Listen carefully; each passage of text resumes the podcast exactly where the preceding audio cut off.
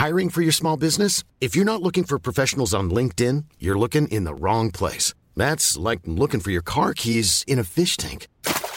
LinkedIn helps you hire professionals you can't find anywhere else, even those who aren't actively searching for a new job but might be open to the perfect role. In a given month, over 70% of LinkedIn users don't even visit other leading job sites. So start looking in the right place. With LinkedIn, you can hire professionals like a professional. Post your free job on linkedin.com slash people today.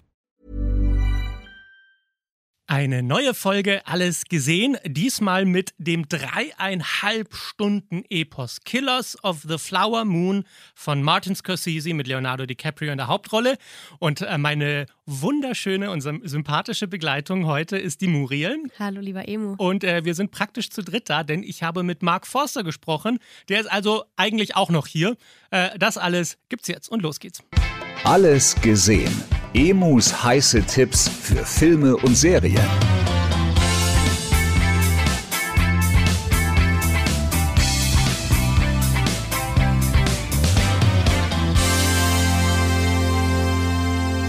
Ich mag den Mark Forster ja sehr seit The Voice of Germany.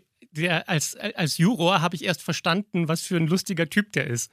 Und ich finde die Idee, dass er mit Lena zusammen ist und sie nicht darüber reden, höchst amüsant und unterhaltsam. Und ich stelle mir, wenn ich abends im Bett liege, gerne vor, wie die auch im Bett liegen und worüber die wohl miteinander reden und wie das wohl ist. Also ähm, ich, ich finde ihn geistreich und witzig. Und es ist sogar so, dass ich angefangen habe, seine Musik zu mögen, weil ich ihn so sehr mag. Und das ist ja auch eine schöne Sache. Wie stehst du zu Mark Forster? Ich finde ihn auch unfassbar lustig und einfach authentisch und einen coolen Typen. Eben, ein richtiger Künstler. So. Und er macht ja nicht nur Musik, sondern er hat jetzt auch synchron gesprochen in einem Film, nee, also hat er schon ein paar Mal gemacht, in dem Film Trolls. Da spielt er einen von diesen Trolls, diese Glückstrolls, weißt du? Ja. Diese kleinen Zwerge mit den bunten Haaren nach oben. Super Frisur. So, da gibt es eben einen Film dazu, da spricht er einen von diesen Trolls. Und ähm, in diesem dritten Teil kommt jetzt heraus, dass dieser Troll seine Gesangskarriere, weil der Troll kann sehr gut singen, seine Gesangskarriere angefangen hat in einer Boyband. Und ich hatte die große Freude, mit Mark Forster eben in Ruhe zu sprechen über diesen Film.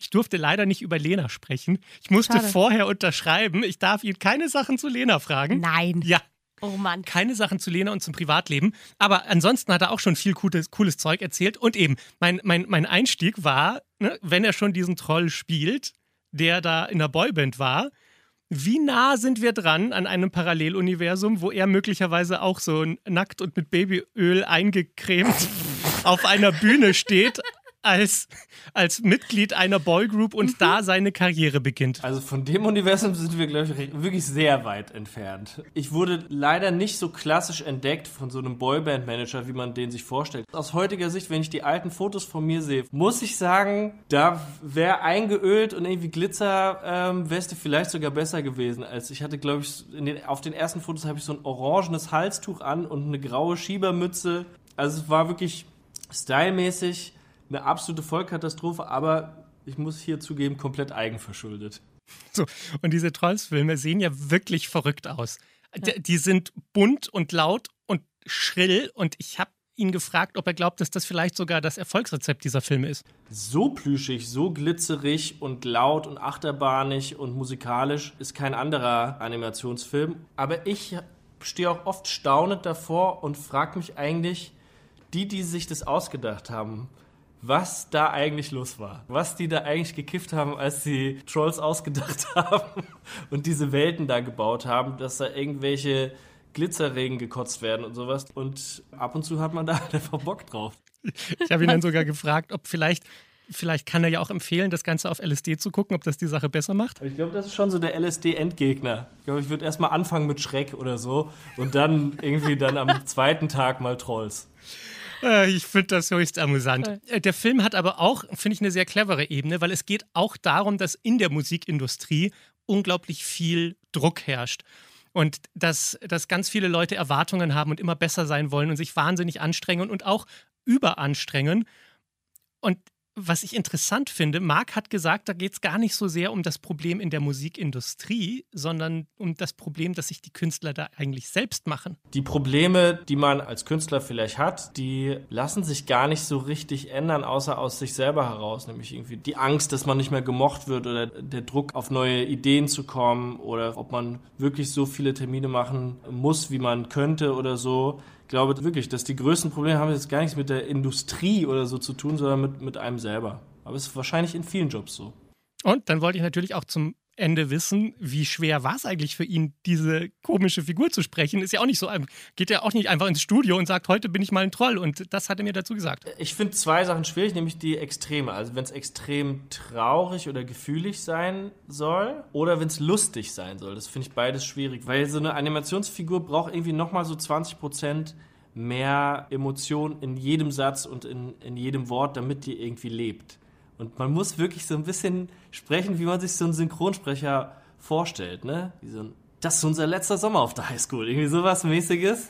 ähm, das, da muss man sich so ein bisschen reindenken und ein bisschen über dieses Theater AG Peinlichkeitsgefühl drüber hinweggehen und dann läuft es. Was für ein cooler Toll. Typ. Also Mark Forster, zum dritten Teil von Trolls, der heißt Gemeinsam stark, ist jetzt im Kino und ist definitiv eine Empfehlung für alle Fans von, von diesem Film, weil es, äh, sie machen einfach alles wieder richtig. Sie machen wieder dieses knallbunte, wie er gesagt hat, dazu coole Musik und eine nette Geschichte.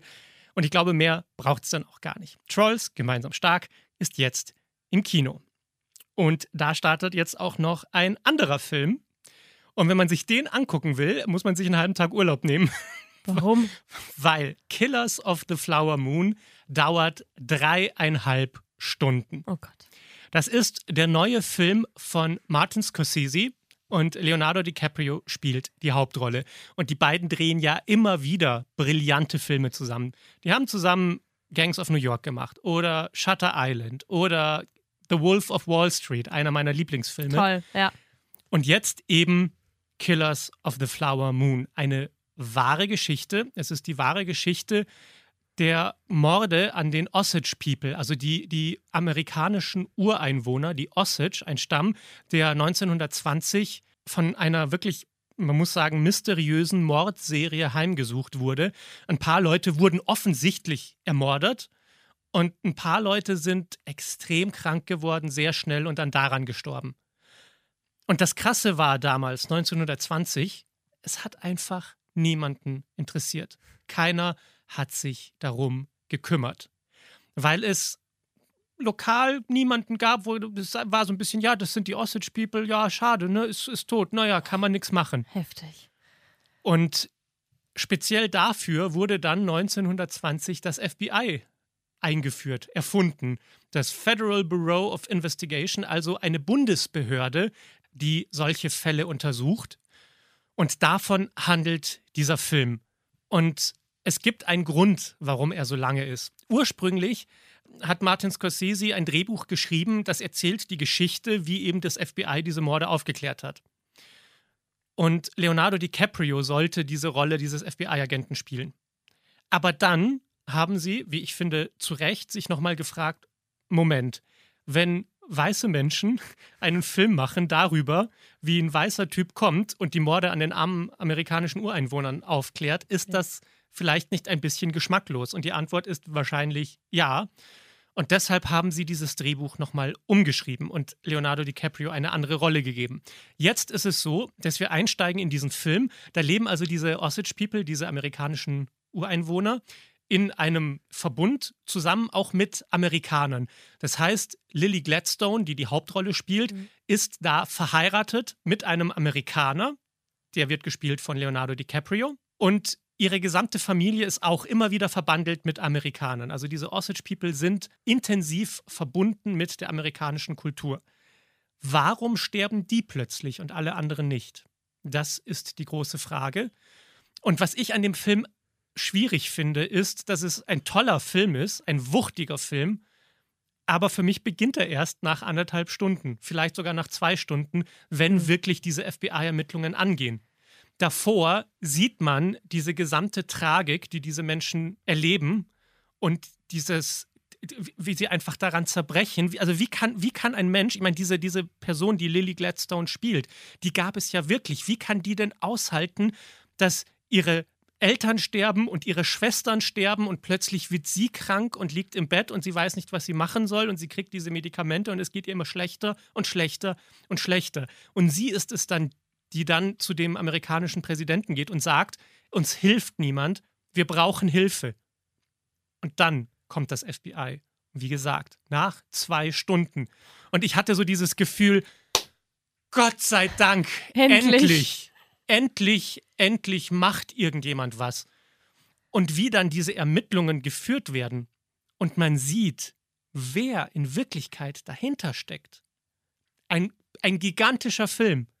Und dass diese letzten 90 Minuten des Films so krass funktionieren, liegt auch daran, dass zwei Stunden lang so intensiv aufgebaut wurde, wer diese Menschen sind. Also man kann noch nicht mal sagen, hättest du halt die ersten zwei Stunden weggelassen. Sie sind wichtig, aber sie sind entgegen der Sehgewohnheiten, die man normalerweise hat als Mensch.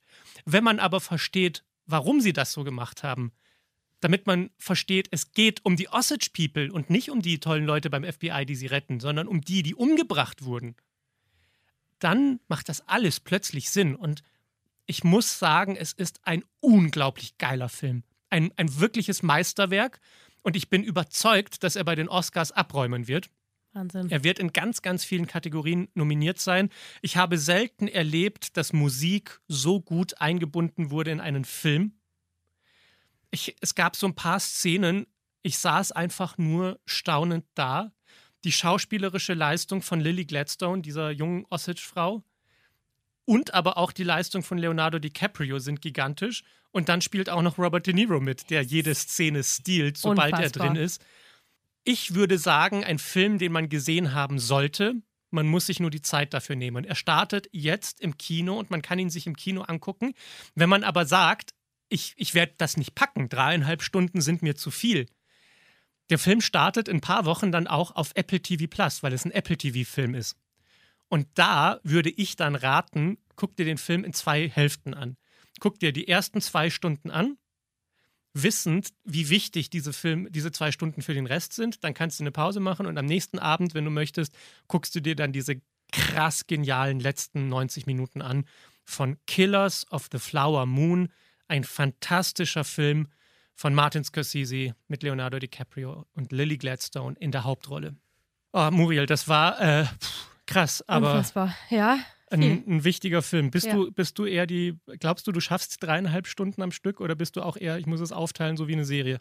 Wenn mich ein Film so abholt und thematisch so wuchtig ist und es auch einer wahren Begebenheit entspricht, dann packt mich sowas enorm. Und dann kann ich auch die dreieinhalb Stunden, wenn man sich die jetzt wirklich nimmt oder ich mir die nehme, Ja. durchschauen. Ja. Und äh, tatsächlich ist es eben diese, es ist nicht nur inspiriert von einer wahren Geschichte, sondern die haben da auch mit Experten von den Osage People zusammengearbeitet, dass das alles so akribisch wie möglich aufgearbeitet wird. Und ähm, boah, ich kriege eine Gänsehaut, wenn ich nur daran denke. Es gibt so eine letzte Szene, da ist dann auf der Leinwand Martin Scorsese selbst zu sehen, der Regisseur, der da eine kleine Figur spielt. Und was der da sagt in seiner Rolle, erklärt eigentlich, was Martin Scorsese da als Regisseur gemacht hat. Das kriegt dann nochmal so eine Metaebene, die unfassbar gut ist. Also Killers of the Flower Moon, ich kann es nicht genug sagen. Ein wahnsinnig schwieriger Film und ich weiß, dass er irgendwie an 90 Prozent der Menschen vorbeilaufen wird, weil sie einfach sagen, zu Recht, warum soll ich mir das angucken, viel zu lang. Aber die, die sich diesen, ähm, diese Tortur geben, werden reich belohnt werden dafür. Und für alle anderen gibt es ja immer noch Mark Forster in Trolls. Ja. So, Muriel, vielen herzlichen Dank. Wir hören uns nächste Woche. Da gibt es dann ein Halloween-Special. Alles gesehen. Emus heiße Tipps für Filme und Serien. Jeden Freitag neu. Dieser Podcast ist eine Produktion von 955 Charivari, Münchens Hitradio.